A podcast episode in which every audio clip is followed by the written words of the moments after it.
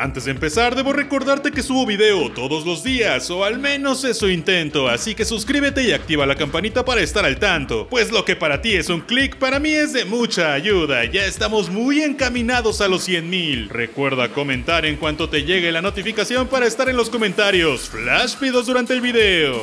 Esta es la reseña con ligeros spoilers de Aves de Presa. ¡Qué pachanga! Yo soy Shaspit y ha llegado esta película única y detergente. Harley Quinn por fin ha cortado con el guasón y ahora debe arreglárselas ella sola. Bueno, la verdad es que cuando esta película fue anunciada, para empezar estaba muy confundido, pues no entendía por qué seguir la línea temporal de lo construido con Suicide Squad si tanta gente la había odiado tanto. Tampoco entendí por qué rayos cancelar la película de Guasón y Harley Quinn para mejor hacerle una a ella en otro equipo de super antihéroes, villanos o lo sea. Y por último, no entendía como por qué hacer otra película con esta Harley Quinn si ya viene una nueva de Suicide Squad hecha por James Gunn. No fue hasta que comenzaron a salir los trailers que comencé a entenderlo todo. Suicide Squad estaba planeada para hacer una cosa completamente diferente, pero la publicidad la llenó de color, de una aura mucho más caricaturesca y de una esencia más fresca de lo que iba a ser. A la gente le emocionó tanto esto que Warner y DC decidieron reeditar cosas, regrabar otras y hacer que todo luciera como la gente pensaba que iba a lucir. Es por eso que para cuando se estrenó, todo acabó siendo un horrible Frankenstein que ni al mismo Jared Leto le gustó. Él se la pasa diciendo que la película no fue para nada lo que le dijeron que iba a hacer. Como consecuencia, Jared Leto, ganador de Oscars y grandísimo actor, quedó impregnado de una onda gigantesca de hate.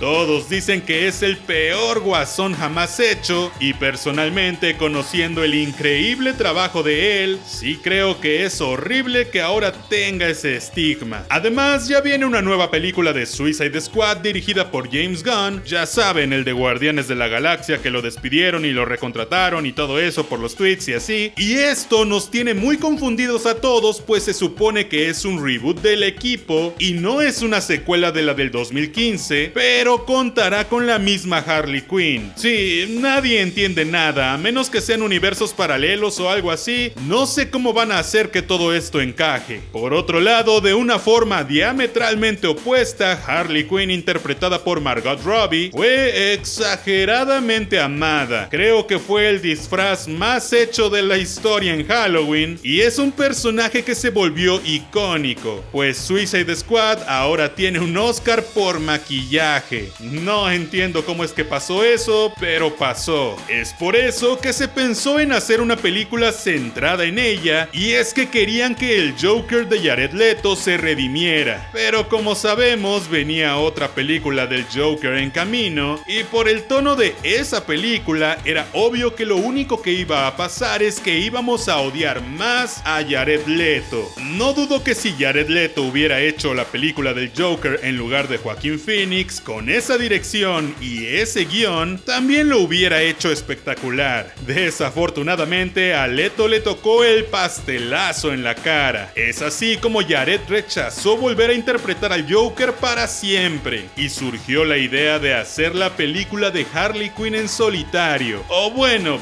casi, porque la rodearon de un nuevo equipo de superheroínas. O bueno, casi son más bien un equipo forzado de gente buena, gente mala, gente loca y Harley Quinn. O bueno, casi, porque en realidad no son un equipo, de hecho no están juntas casi en ningún punto de la peli. ¿Qué tal está esta película? Pues mejor que Suicide Squad, pero tampoco tanto. Creo que Suicide Squad tenía incluso más intensidad en su acción, lo cual hacía que todo brillara un poco más. Además, esa película estaba más enfocada a escenas nocturnas y esta a escenas de día, lo que hace que todo se vea mucho más Em, cursi. Definitivamente la estética de la película en general apela a la femineidad. No sé si es porque soy hombre, pero sí sentí como que la película me odiaba. Todos los hombres en esta movie son inútiles, no se saben defender o hacen las cosas mal. Digo, generalmente estoy muy de acuerdo en ver escenas feministas, en tener mujeres empoderadas en pantalla y en que se lancen mensajes de apoyo femenino. Es genial. Vivimos en una época en la que las niñas y las mujeres en general por fin están recibiendo un mensaje de poder y de buena vibra. Sin embargo, sí siento que esta película fue muchísimo de eso. Saben, es como cuando a tu comida favorita le pones sal y sabe bien, pero si le pones demasiada probablemente no te guste mucho. ¿Recuerdan esta escena súper poderosa que yo ultra amé de Avengers Endgame?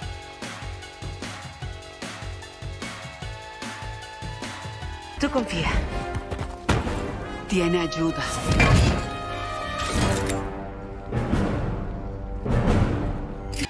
Pues eso es toda la película de Birds of Prey, pero en dos horas. O bueno, una hora cuarenta, que creo que es lo que dura la película. Cuando la escena de Endgame ocurrió, mucha gente la odió. Sobre todo, gente machista y misógina que se escudaban diciendo que no tenía sentido, ignorando completamente el mensaje y lo que podría hacer sentir a una niña ver esa escena. Sí, la neta no tenía mucho sentido, pero vaya que me encantó verla y saber lo que significaba. Aquí sí debo decir que empalaga y se sintió too much. Usan el rompimiento de Harley Quinn con el guasón, la necesidad que tiene ella de él y el cómo es una mujer que poco a poco se adueña de su vida como excusa para lanzar un super mensaje feminista. No está mal, de hecho eso era suficiente creo yo. El problema es que no se queda ahí. La rodean de otras mujeres que se odiaban entre sí, pero que en cierto momento se ven forzadas a hacer un equipo para luchar con un ejército. Ejército que sorpresivamente era de puros hombres con un jefe hombre y las mujeres de la nada se apoyan, se vuelven súper fuertes y luchan para ganar. Debo admitir que cuando están juntas y no están odiándose, tienen muy buena química, tanta que habría amado que la peli iniciara con el equipo ya formado. No me malentiendan, el mensaje de la peli está bien cool, solo que me hubiera gustado que lo dosificaran un poco más. Además de esta cuestión, tenemos a Harley Quinn rompiendo la cuarta pared, contándonos una historia a su manera, lo que puede recordarnos un poco al formato de Deadpool. A mí me pareció que al principio se sintió como un desastre todo lo que cuenta, pues rompe mucho con la temporalidad de la historia Harley Quinn, interrumpe con voz en off y pues pareciera que la edición de toda la película es horrible. Sin embargo, la segunda mitad fluye mejor pues como que se olvidan mucho de este formato y agarran una onda más normal, por lo que pareciera que tardó muchísimo en arrancar la historia realmente. En muchos momentos hay groserías y violencia explícita, pero sin llegar a ser extrema, y me suena a que quisieron profundizar más esta vez para acercarse a lo que generalmente es Batman, DC y Ciudad Gótica, copiando un poco lo que hizo bien Logan o Deadpool, pero sin llegar a tanto para cuidar la clasificación y mantener la femineidad, lo que hace parecer que la película es bastante inestable, igual que su protagonista. Aún así, la verdad es que el formato me gusta, el personaje de Harley me gusta, interpretado por Margot Robbie, y creo que la idea de la peli en general no está tan mal. La cuestión es que me aburrí un poco la primera mitad, no demasiado no es algo que se sufra, pero honestamente no sé identificar bien por qué, como que no le agarraba el gusto. No sé si fue el ritmo, la trama, el desinterés que yo tenía, o el hecho de que por momentos no pasa mucho, pero algo me aburrió al principio, no sé qué, pero fue algo. Eso sí, cuando esos momentos acababan me la pasaba muy bien, pues las escenas de pelea eran entretenidas, el humor era cool y me encantó la química entre Harley Quinn y Cassandra Sandra Kane, o sea, Margot Robbie y Ella J. Vasco. Aunque dicen que el personaje personaje de Cassandra Kane es muy distinto al de los cómics, y digo dicen porque no he leído los cómics. Pero el personaje creado para la película me encantó. La segunda mitad creo que tuvo una aceleración e intensidad que hizo que todo cobrara sentido,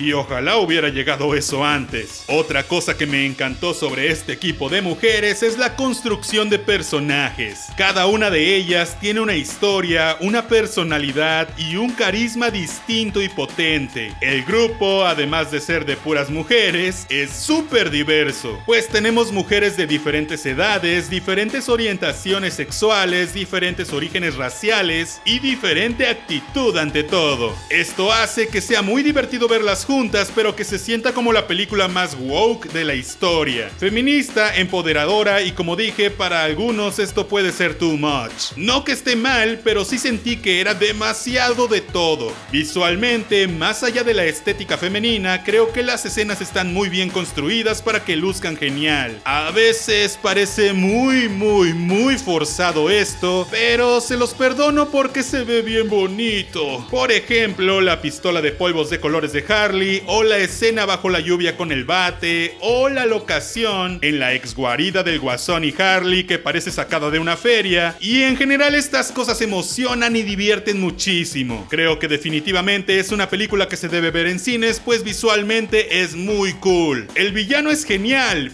pero superficial. No lo sentí para nada en la película en cuestión de historia, pues si lo pienso ya hasta se me olvidó que quería. Pero sí creo que su actuación es muy cool y las cosas con las que lo rodearon como arrancar caras es perfecto y lo coloca como el villano amenazante que querían que fuera. Harley Quinn es muy cool, pero sí la sentí muy sola, no al grado de lo que sentí cuando Dory estuvo como protagonista o cuando Mate llevó toda la película de Cars 2. Pero sí creo que funciona mucho mucho mejor con un guasón o con un equipo en general. Es por eso que el último acto, ya con las aves de presa juntas, fue increíble. Por eso es que esa parte aburre menos. También creo que involucrarla con más villanos de Batman o personajes que conociéramos de DC habría ayudado muchísimo a que la promoción de la película funcionara más, pues desafortunadamente le fue pésimo en taquilla y ya está considerada como una de las peores películas de DC en cuanto a ganancias y éxito se refiere. Hasta le cambiaron el nombre, tengo un video sobre eso hace como tres videos. Es obvio que Suicide Squad le afectó muchísimo y es obvio que el tener sola a esta mujer, rodeada de personajes que no conocíamos mucho, tampoco ayudó. Pero bueno, cuéntame, ¿qué te pareció Aves de Presa? ¿Te gustó? Déjame un comentario y no olvides suscribirte, activar la campanita y compartir este video con tus amigas más rudas. Yo soy Shaspit, te veré la próxima vez. See ya.